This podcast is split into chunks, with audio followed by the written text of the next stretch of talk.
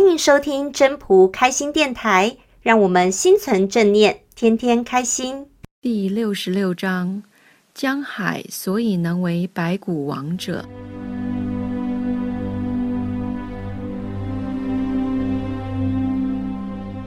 江海所以能为百谷王者，以其善下之，故能为百谷王。是以圣人欲上名，必以言下之；欲先名，必以身后之。是以圣人处上而名不重，处前而名不害。是以天下乐推而不厌。以其不争，故天下莫能与之争。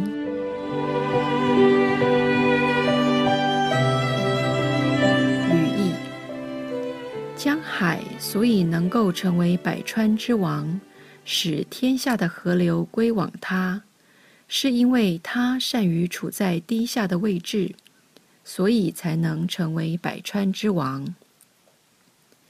因此，圣人要想居于人民之上，一定待人要言语谦下；要想居于人民之前，必定要处处退让于后。所以，圣人虽处上位，而人民不觉得有负担；虽站在人民前，而人民不觉得有损害。所以，天下人都乐于拥戴他，而不嫌弃他，就是因为他不和任何人相争，所以天下没有人能争得过他。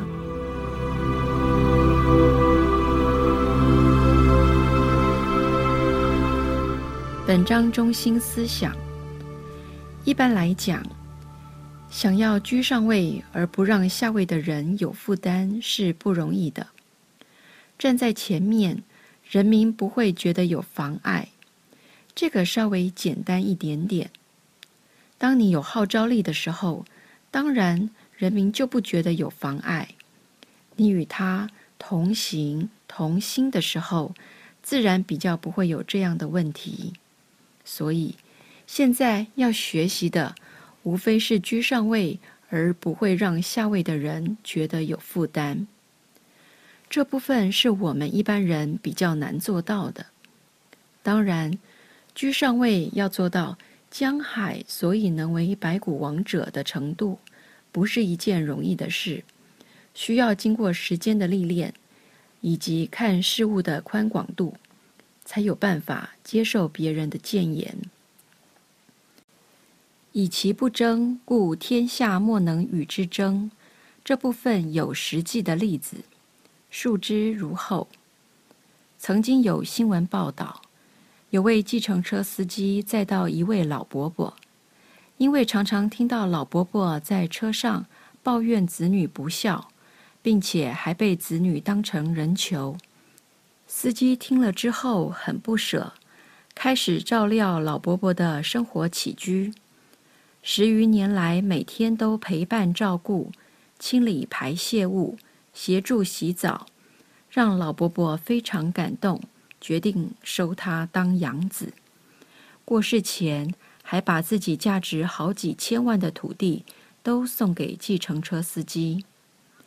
这位计程车司机说：“其实当初想要照顾老伯伯时，并没想过要得到老伯伯的任何东西。